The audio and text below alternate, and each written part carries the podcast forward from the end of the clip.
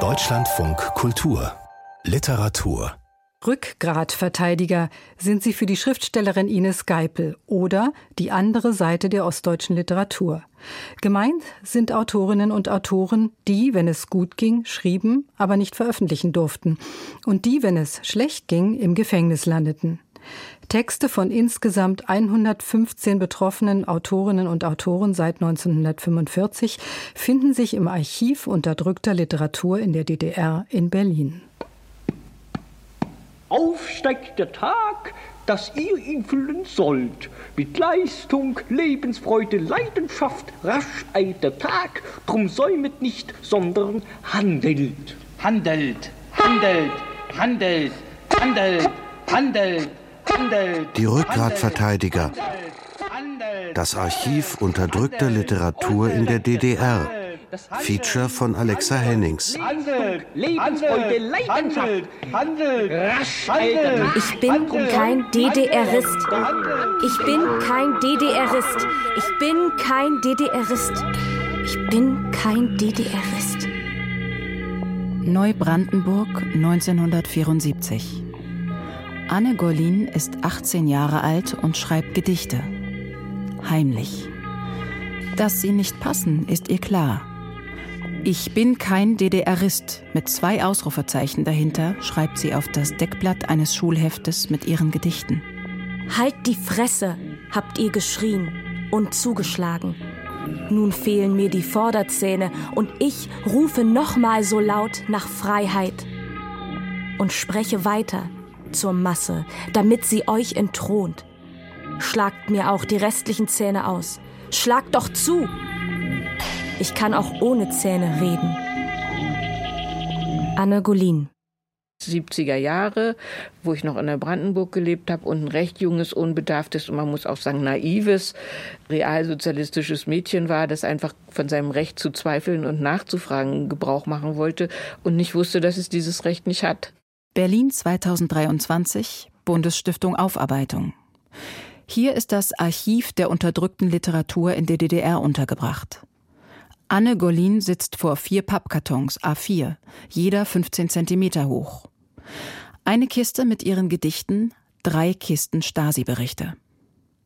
1982, ihr Sohn war gerade anderthalb Jahre alt, wurde sie zu zweieinhalb Jahren Haft verurteilt, wegen des, wie es hieß, Verfassens und der Weitergabe von Hetzschriften. Gesund, gesund, klug und schön, klug und schön an Körper und Geist. Zur selben Zeit intoniert der junge Lyriker Radio Monk in Leipzig eine Persiflage auf ein Gedicht, das im Parteiorgan Neues Deutschland veröffentlicht wurde. Leiden, Leiden, Leidenschaft, aufsteigt der Tag, dass ihr ihn füllen sollt. Und Franziska Grosser in Berlin wird mit ihren beiden Kindern aus der DDR ausgewiesen. Wenn es klopft, Wenn es klopft, öffne nicht. Es könnten die anderen sein. Verschließe die Fenster, sieh in den Spiegel, sieh diese Blässe, diese Müdigkeit in den Augen, dem Unmut der anderen. Setz dich nicht aus. Am besten du schwebst mit anderen Fragezeichen davon. Kehrst erst zurück, wenn Rufe dich erreichen. Unveröffentlichte Texte, Briefe, Tagebuchnotizen, Stasi-Verhöre, Denunziantenberichte. All das findet sich im Archiv der unterdrückten Literatur in der DDR. Es sind 108 Schreibschicksale, die hier versammelt sind.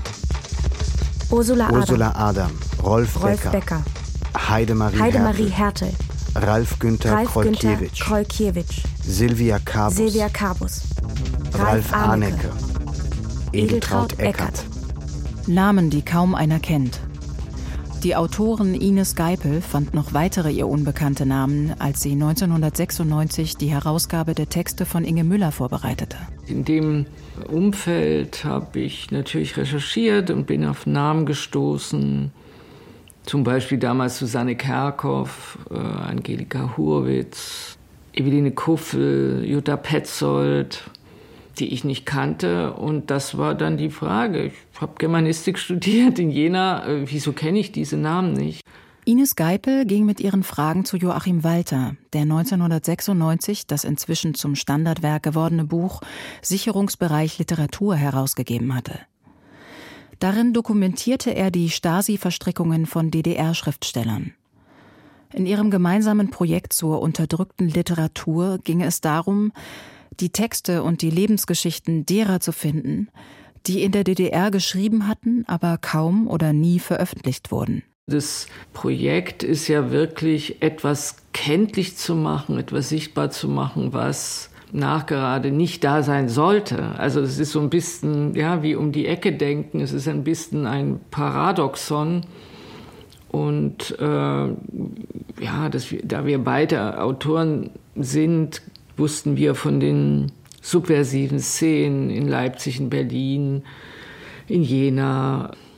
Und wir sind nochmal alle Literaturzeitschriften der DDR durch, nach Namen, die wir nicht kennen. Wir haben in den Nebennachlässen beispielsweise von Franz Fühmann, wo wir wussten, der hat sich sehr stark gemacht für junge Autoren zu Zeiten der DDR oder auch von Heiner Müller. Wir haben sehr viele Interviews in der Zeit gegeben. Ich erinnere mich an ein Interview im Deutschlandfunk, wo am Tag darauf sich Dorothea Hilbricht, die Schwester von Edeltraut Eckert, eine Dichterin, die wir dann veröffentlichen konnten, die 1955 im DDR-Zuchthaus schwer verunfallte und danach gestorben ist, die gab uns das kleine Oktavheft, das Edeltraut Eckert, ihre Schwester, also wo sie ihre Gedichte hineingeschrieben hat. Ob ich wohl zwischen Nacht und Träumen einmal als leiser Wind geweht? Mir blieb ein Duft von allen Bäumen, die große Stille aus den Räumen, die zitternd durch mein Leben geht. Edeltraut Eckert Edeltraut Eckert war eine Berliner Studentin.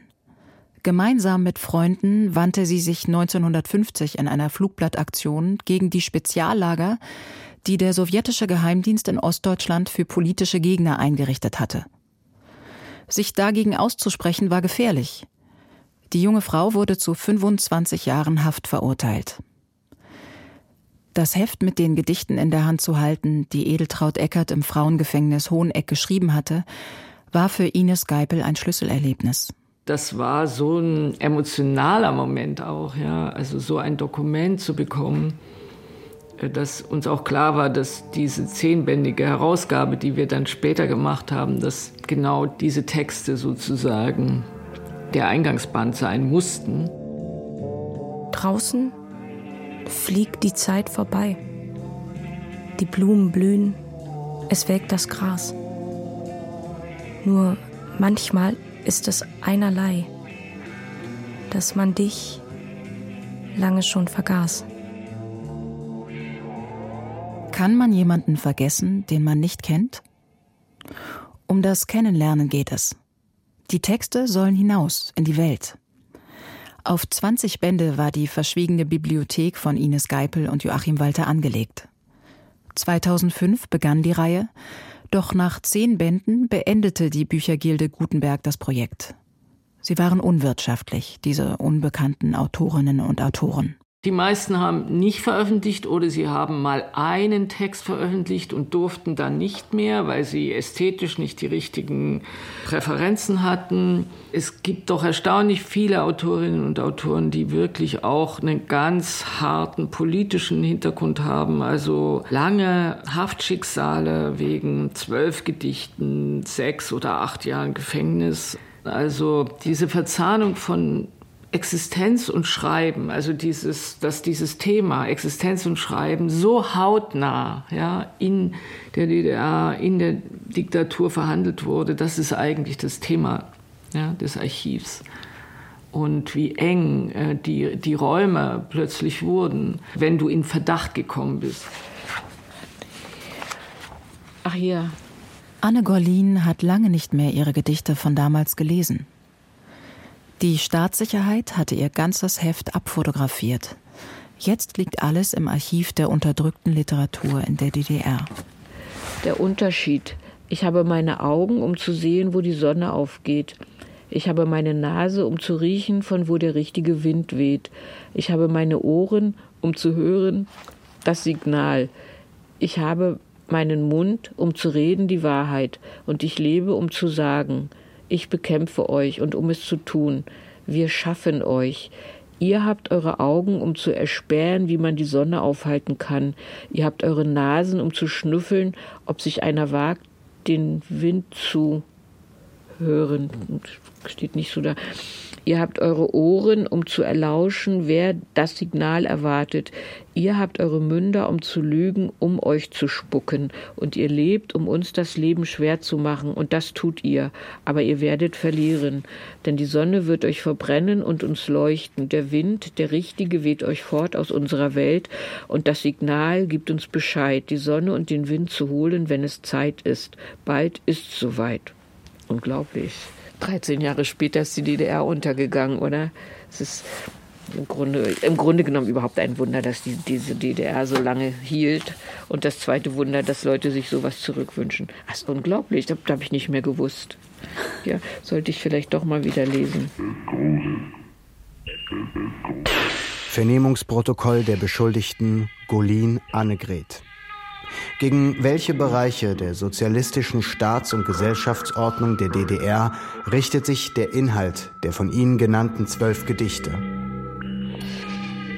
Insgesamt richtet sich der Inhalt gegen die Gesamtheit der Politik von Partei und Regierung der DDR, insbesondere gegen Mitglieder von Partei und Regierung, gegen die Tätigkeit staatlicher Organe, einschließlich der Schutz- und Sicherheitsorgane, gegen die NVA und das Wehrpflichtgesetz, gegen die Informationspolitik von Partei und Regierung sowie gegen Bereiche der sozialistischen Demokratie der DDR. Diese Worte waren der Verhörten in den Mund gelegt worden. Das ist ja jetzt unglaublich lange her, 50 Jahre. Ja, genau, ich bin jetzt 67, das ist 50 Jahre her. Und manchmal habe ich Mitleid mit dem Kind, das ich war, muss ich wirklich sagen. Das tut mir so leid, was man versucht hat. Und jetzt muss ich weinen, weil mir gerade klar ist, äh, wie lange das her ist. Und ich diese Akten sehe und einfach traurig bin über dieses ja, man sagt ja, es gibt kein richtiges Leben im Falschen, aber ich habe es halt versucht mit meinen Mitteln. Entschuldigung. Die Kindheit aber bleibt. Und wo ich gehe und stehe, steht auch das Kind in mir, das ich war. Geht das Kind, das ich bin, in mir zugrund, jeden Tag neu. Es gab Clubs junger Literatur, Zirkel schreibender Arbeiter. Anne Golin las auch mal dort. Sie wollte gehört werden. Die junge Frau lernte Buchhändlerin und ging nach Karl-Marx-Stadt. Doch sie fand keine Anstellung und trug bei der Volkssolidarität Essen aus. Ihre Bewerbung als Buchhändlerin in Jena blieb auch erfolglos. Ich wurde abgelehnt, dort zu arbeiten. Überall, wo ich hinkam, wurde ich abgelehnt und habe das natürlich auch auf mich bezogen und war wirklich verzweifelt. Später liest man in den Akten, dass die Stasi immer schon wie bei Hase und Igel vorher da war und geschrieben hat, die muss abgelehnt werden. Und so konnten die zum Vorwand nehmen, mich wegen asozialem Verhalten einzusperren. Als asozial galt in der DDR, wer nicht arbeitete. Ein Verdikt dem nationalsozialistischen Verhaltenskodex entnommen. Nach wochenlanger Einzelhaft erklärte sich die 19-Jährige zur Stasi-Mitarbeit bereit. Dafür sollte sie eher aus dem Gefängnis entlassen werden. Sobald sie in Freiheit war, widerrief sie. Die Stasi setzt eine junge Frau auf sie an, Gabriele Bertel. Beide schreiben, beide sind junge Mütter. Sie werden Freundinnen. Gorlin ahnt nicht, dass sie bespitzelt wird. DM-Bericht Gabriele Bertel. Wir sprachen über ihre literarischen Pläne. Sie sucht das helfende Gespräch zu ihren Arbeiten. Sie sei natürlich bemüht, etwas zu veröffentlichen. Ihre Manuskripte liegen seit einem halben Jahr bei der Evangelischen Verlagsanstalt. Wenn es geht, möchte sie ein Literaturfernstudium in Leipzig aufnehmen. An dem in der BRD erschienenen Bändchen Sensible Wege von Rainer Kunze zeigt sie sich sehr interessiert, so dass ich ihr so halb und halb zusagte, einige der nicht bei uns erschienenen Arbeiten für sie mit abzutippen. Sie war sehr freundlich, sehr zugewandt, war alleinerziehend, hatte ein Kind, hat mir auch verbotene Bücher gegeben, muss man auch sagen, hat gesagt, lies mal. Und die hat im Auftrag der Stasi Menschen dazu gebracht, nach den Gesetzen der DDR straffällig zu werden, nämlich verbotene Schriften anzunehmen und weiterzugeben. Und die hat über mich hunderte Berichte handschriftlich geschrieben und sie hat es auch über andere geschrieben, das weiß ich. Ich habe mich in den 90er Jahren mit einigen mich unterhalten, wo sie genauso viel unterschrieben hat. Wenn man das jetzt sieht, hier kistenweise hunderte von handschriftlichen Sachen, wie kann man so es ist nicht zu begreifen. Wegen der Herstellung und Verbreitung von Hetzliteratur und Herabwürdigung des Sozialismus in der Öffentlichkeit wird Annegret Golin zu einer Gesamtstrafe von 20 Monaten Haft verurteilt. Ihr Sohn kommt in ein Kinderheim. Die Großeltern kämpfen darum, ihn nach Neubrandenburg zu holen. Anne Golin verbüßt einen Teil ihrer Haftstrafe im Frauengefängnis in Hoheneck. Dort, wo 1955 die Dichterin Edeltraut Eckert bei der Arbeit an ungesicherten Maschinen mit dem Kopf hineingeriet und ihren Verletzungen erlag. Nach zehn Monaten Haft wird Anne Golin 1982 von der Bundesrepublik freigekauft. 1983 darf sie ihren Sohn aus der DDR abholen. Ich habe jetzt vor kurzem erfahren, dass ich offensichtlich laut Aktenlage die letzte in der DDR bin, die wegen Gedichten inhaftiert wurde und die so wirklich gequält wurde und auch deren Eltern gequält wurden. Danach konnten sie nicht mehr die Leute alle einsperren. Schön für alle Nachfolgenden, traurig für mich und vor allem traurig für meinen Sohn.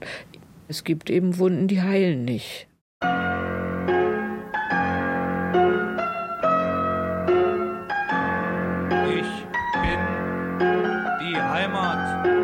Leipzig 1983.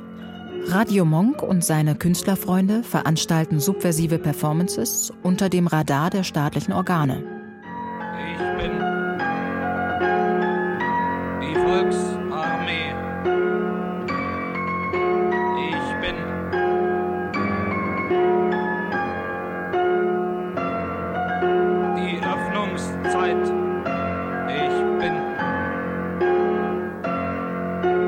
Schweigen. Ich bin. Es handelt sich um selbstgedrehte Super-8-Filme, Musik, Texte, Trash in Kellern, Kirchen, Galerien, Clubs. Es war die Zeit, wo man schon nicht mehr alle wegsperren konnte. Das Programm. Ich bin die Heimat. Ich bin der Organismus mir hat es schon immer Freude gemacht, mit anderen zusammenzuarbeiten. Mit Robert Linke, ne, der ähm, Komponist. Und es war von Anfang an einfach auch diese, der Zusammenhang zwischen äh, gesprochenen Wort, also das gesprochene Wort als Klang, rein klanglich begriffen, äh, bis hin zur Lautmalerei. Natürlich hat mich der Dadaismus fasziniert, der Surrealismus, so, ne, so diese Kurt Schwitters und all diese Sachen. Und das war ja auch gerade äh, in den Anfang der 80er Jahre. Wir hatten ja so einen plötzlichen Aufholschub. Da kam auf einmal Franz Fühmanns vor Feuerstunden und alle jungen Leute lasen damals die Expressionisten und Trakel und Ben und äh, sogar Becher in seinen frühen Jahren. Ne?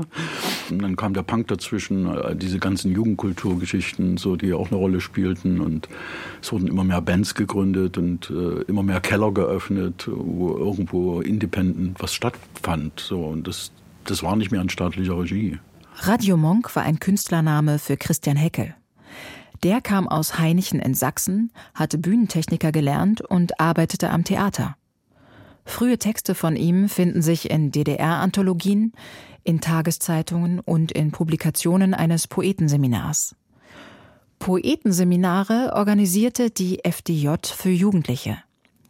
Die begabtesten jungen Autoren schafften es nach Schwerin zum zentralen Poetenseminar. Ich habe mich dann, als ich gemerkt habe, dass, das, dass diese Förderung im Grunde genommen mit einer Observanz verbunden ist, habe ich mich zurückgezogen. Das war der Moment, in dem ich Verdacht erregt habe. Mir war es lieber, frei rumzuziehen. Also auszusteigen war schon mal ganz schlecht. Ne? wenn man nicht mehr dazugehören will, wenn man ganz offenkundig äh, bekundet, also ohne es laut zu sagen, nee, mit mir nicht. 1983, mit 23 Jahren, war er noch am Deutschen Literaturinstitut in Leipzig aufgenommen worden. Dann kam kurze Zeit darauf, nach der Information, ja, immatrikuliert, rief mich Peter Gosse an, Dozent äh, am DLL, den ich aus Schwerin kannte und fragte mich so auf den Kopf zusammen, was ist denn bei dir los? Wir haben von der Abteilung Inneres hier einen Rotstrich. Nein. Naja, und die Abteilung Inneres war natürlich nicht auskunftspflichtig. Niemand wusste, was steckt jetzt dahinter? Was, wie kommt es dazu? Radio Monk glaubte, dass seine Verhaftung an der tschechischen Grenze der Grund dafür sei. Er war nur mit einem kleinen Rucksack und mit Hinfahrkarte nach Budapest unterwegs gewesen und hatte zurücktrempen wollen. Das wollte man ihm zwar als versuchte Republikflucht anhängen, doch er kam wieder auf freien Fuß. Das war es aber nicht. Also der Vorgang war längst eröffnet. Es geht ja zurück bis 78. UV Joker hat man ja angelegt nach dem Theaterstück, was ich mit 19 geschrieben habe, als ich an der Oper in Karl-Marx-Stadt gearbeitet habe. Der Hauptheld hieß Wahnfried Joker. Ne? Und danach haben sie dann den OPV benannt. Der operative Vorgang, den die Staatssicherheit über den jungen Autor angelegt hatte, wird vor allem von Berichten seines Freundes Robert Linke genährt, des Komponisten, mit dem Radio Monk sehr eng zusammenarbeitete. Es war ein enger Freund, ja. Ich sage mal, naja, der hat mich verraten und beschützt. Beides. Der hätte mich fünfmal in der Woche in den Knast bringen können, hat er nicht gemacht.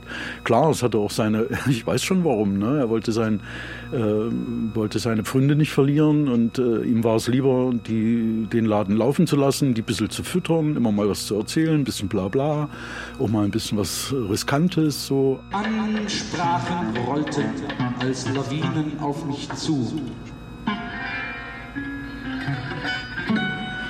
Verlautbarungen sprangen mich an aus dem Dickicht der Alphabete, ausgesprochen heiße Toaste, wollten mich rösten und ein Nachruf eilte mir mit doppelter Zunge voraus. Aber das, was er tatsächlich wusste, hat er nicht preisgegeben. Und das hätte gereicht. Also ich meine, die, äh, der Vorwurf lautete auf staatsfeindliche Hetze und Spionage. Also mit Spionage äh, war gemeint eine Veröffentlichung im Westen. Radio Monk hat die Texte, die er zu DDR-Zeiten geschrieben hat, Gedichte, Theaterstücke, Filmszenen, ins Archiv nach Berlin gegeben. Die Texte hat er damals mit der Reiseschreibmaschine seiner Mutter abgetippt. Sie gingen herum in der Szene. Das war im Juni 80. Mir ist, als müsste ich fortgehen, mir ist, als wäre ich das Dach der Nacht, und so ist mir, als müsste ich schweigen mit den eingezäunten Wäldern dieses Landes. Mir ist, als wär ich Niemandsland, zwischen Knast und Sommerwiese steh ich wie jemand, der gleich fortgeht, zu dir. Hm. Wenn ich das jetzt lese, meine Güte, was habe ich mir dabei gedacht? Es hätte völlig ausgereicht, ne? eingezäunten Wälder dieses Landes hätte eigentlich völlig gereicht. Ja. Also ich kann nur sagen, ich habe wahnsinniges Glück gehabt. Ja. Radio Monk, dem in der DDR ein Studium verwehrt wurde, begann 2001 mit 40 Jahren ein Studium im Fach Medienkunst an der Leipziger Hochschule für Grafik und Buchkunst und realisierte viele Ausstellungs- und Buchprojekte.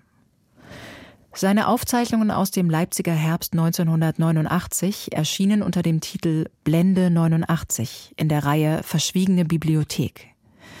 Sich dem Literaturbetrieb in der DDR verweigert zu haben, bereut er nicht. Wenn du dich darauf einlässt, weißt du, dass du denen irgendwas schuldig bist. Ja?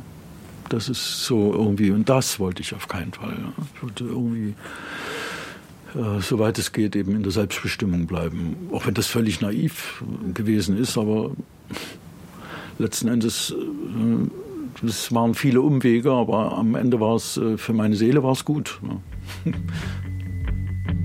Wenn es klopft, Wenn es klopft öffne nicht. öffne nicht. Es könnten die anderen sein. Verwaltung für Staatssicherheit Groß-Berlin. 11. März 1975. Vorschlag zum Anlegen eines operativen Vorgangs, Atelier, zur Bearbeitung von Tendenzen der Bildung eines politischen Untergrundes in der Hauptstadt der DDR. Durch die Bearbeitung der Grosser Franziska wurde ein Personenkreis junger Erwachsener der Hauptstadt mit politisch negativen Merkmalen bekannt. Man wird alt, klagt meine Großmutter. Das merkt man an den toten Freunden und zählt Jahre ab an Grabsteinen. Gut, messen wir die Lebenden an den Toten, die davongegangenen an denen, die hier geblieben sind, erkennen wir die Abgestorbenen an ihrer Blässe, erkennen wir die Lebendigen am Schrei. Franziska Grosser, Jahrgang 1944, hat Berlin nie verlassen. Sie tat es nur gezwungenermaßen und nur von Ost nach West-Berlin. Das war 1977.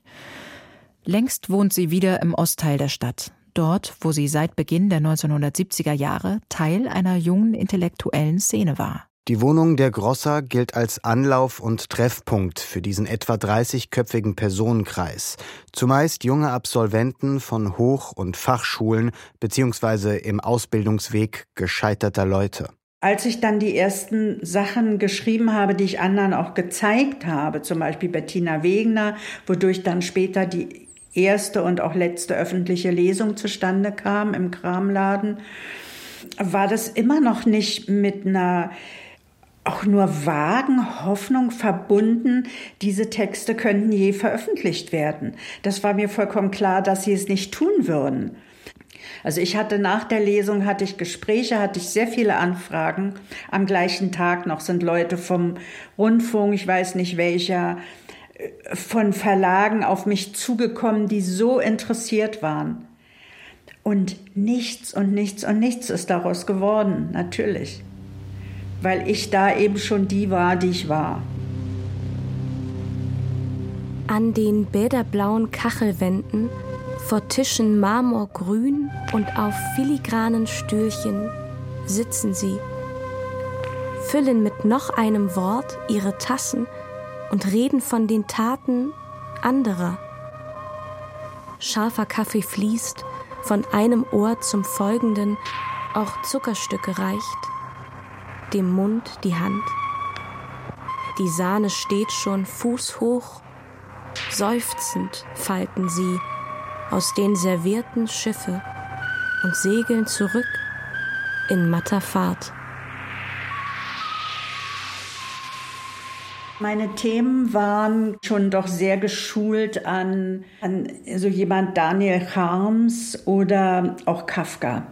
Also was mich irrsinnig interessiert hat oder womit ich einfach irrsinnig viel zu tun hatte in meinem Leben natürlich, das sind die ganzen absurden Veranstaltungen, die es gab.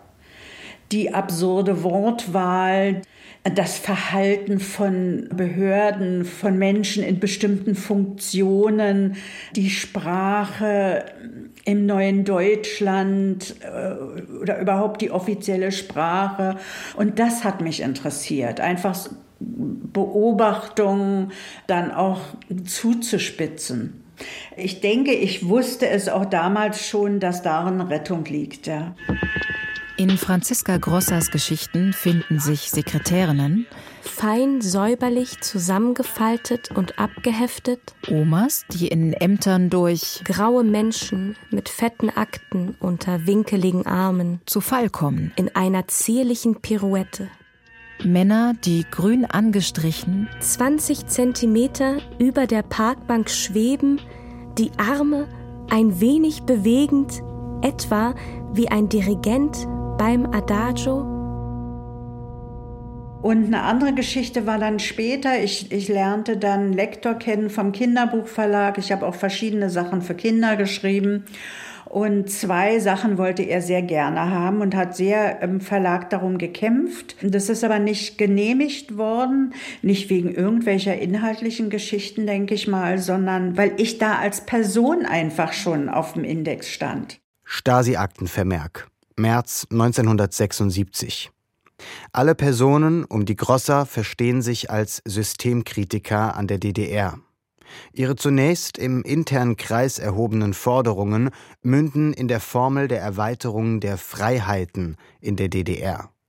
Zur getarnten Verbreitung ihrer politischen Auffassungen und um gezielt intellektuelle Kreise anzusprechen, bedient man sich künstlerischer Ausdrucksformen.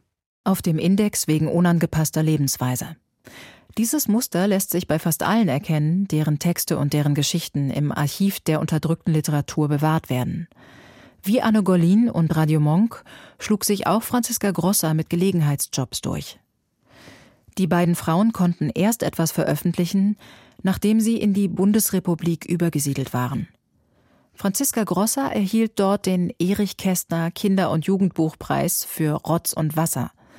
Ein Kinderbuch über eine unangepasste Familie, die Ostberlin verlassen muss. Ich war dann später wirklich ganz begeistert und irgendwie auch gerührt, muss ich sagen, als ich davon erfahren habe, dass Ines Geipel genau solche seltsamen Leute mit ihren Texten zusammengetragen hat, die aus unterschiedlichen Gründen eben das, was sie was für sie so ein wichtiger Teil ihres geistigen und emotionalen Lebens war, dass sie da nichts werden konnten, nicht veröffentlichen konnten, nicht auftreten konnten und so weiter. Ich habe mich nämlich oft nicht gefragt, aber natürlich ist es mir auch oft aufgestoßen. Also manchmal, wenn ich so gelesen habe, dass Leute dann ähm, in Schwierigkeiten geraten sind mit ihrem Verlag und mit der Zensur und diese ganzen Querelen und so. Und da habe ich ganz oft gedacht, na ja, aber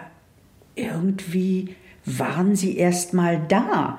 Also sie hatten erst mal einen Fuß drin sozusagen in diesem Gebilde. Sie, sie waren Menschen, die sich mit Fug und Recht einfach Schriftsteller oder Schriftstellerin nennen konnten.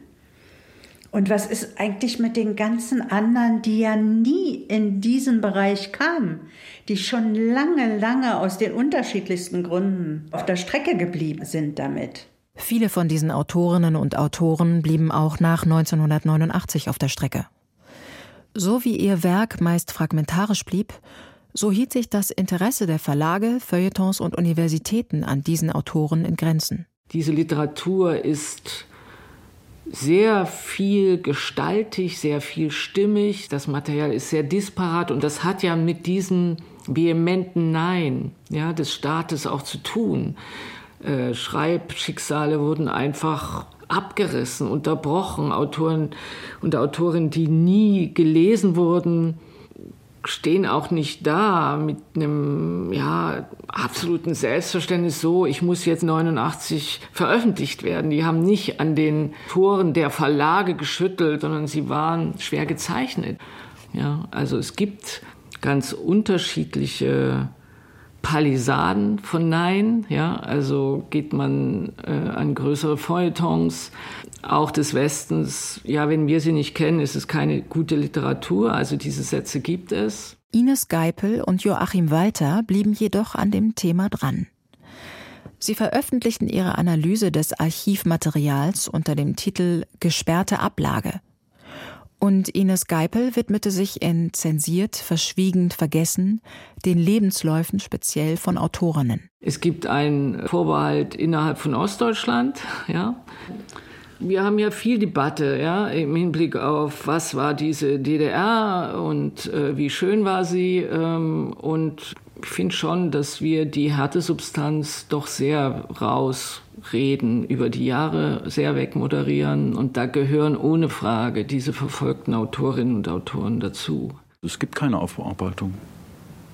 Es liegt schlichtweg daran, dass, es, äh, dass das Personal, das sich dieser Themen annimmt, äh, mehrheitlich äh, westdeutsch sozialisiert ist. Da muss man recherchieren, da muss man genauer hingucken. Das ist nicht so leicht in Freund, Feind, Schwarz-Weiß aufzuteilen. Da gibt es so viele Grauzonen, Überlappungen und Bedingungen, die ineinander greifen. Das ist wahrscheinlich nicht interessant genug, weil es eben auch so wenige Leute betrifft. Aber es ist ein großer Fehler, was äh, sagen wir mal, die, die ostdeutsche Verfasstheit angeht. Weil genau durch dieses Ausblenden ist das entstanden, was wir jetzt haben. Also so, eine, so ein Gefühl im Osten, die nehmen uns da eh nicht ernst. Ne? Die stülpen uns alles über. Also was soll man mit denen überhaupt reden? Ich weiß nicht viel von mir zu sagen. Nur, dass ich lebe, dass ich bin. Und alle Wünsche, die mich tragen, sind im Verzicht ein Neubeginn. Edeltraut Eckert. Wenn ich mir nur die Artikel anschaue, die im Zusammenhang mit der verschwiegenen Bibliothek erschienen sind, das ist alles so glatt gebügelt und ähm, also ungenau und äh, dann wird mit Phrasen gearbeitet oder so mit mit irgendwelchen ja ich erinnere mich an den Band von der tragischen jungen Dichterin, wo es einem ja wirklich die Tränen in die Augen treibt. Ne? Und da schreibt dann irgend so ein Journalist, ja, der, der blutige Skalp der Revolution. Da ist mir schlecht geworden. Ja. So, das ist, ich meine, natürlich ist es tragisch gewesen, dass sie so zu Tode gekommen ist, indem sie da mit dieser Maschine da reingerutscht ist und äh, praktisch skalpiert wurde und daran gestorben ist. Ja, das ist furchtbar. Aber äh, viel, viel wichtiger ist doch das, was sie hinterlassen hat, die Gedichte, die sie geschrieben hat. Ja. So stehe ich wartend unter vielen. Ich lache mit und bin nicht froh. Ich höre und sehe mich selber spielen. Mein Herz ist weit, ist anderswo.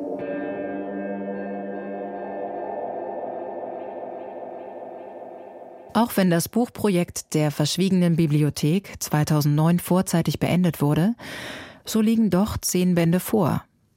Es sind Werke von Edeltraut Eckert, Radio Monk, Gabriele Stötzer, Heidemarie Hertel, Ralf Günter Krolkiewicz, Thomas Körner, Henrik Bereska, Günter Ullmann, Silvia Kabus und Sally Salmann. Ines Geipel empfiehlt nicht nur die Lektüre, sie hat noch weitere Ideen, wie sie diese und andere Texte aus dem Archiv unterdrückter Literatur in der DDR bekannter machen könnte. Es braucht eine gute Website, ja, wo Schüler und Studierende diese Texte entdecken können. Es braucht vielleicht eine Anthologie für die Schule. Es braucht vielleicht noch mal Herausgaben. Das ist ein kleines Liebesprojekt ja, gegenüber der Literatur, gegenüber dem, was wir Literaturgeschichte nennen. Es wäre eigentlich ein, ein Stück Identität, ostdeutsche Identität. Ja? Autorinnen und Autoren, die ihr Ich verteidigt haben, die Sprache, die Sinne, den Geist. Was kann uns Besseres passieren? Die Rückgratverteidiger.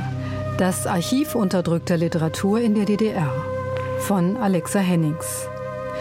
Es sprachen Katharina Merschel, Seneb Bosbay und Rosario Bona.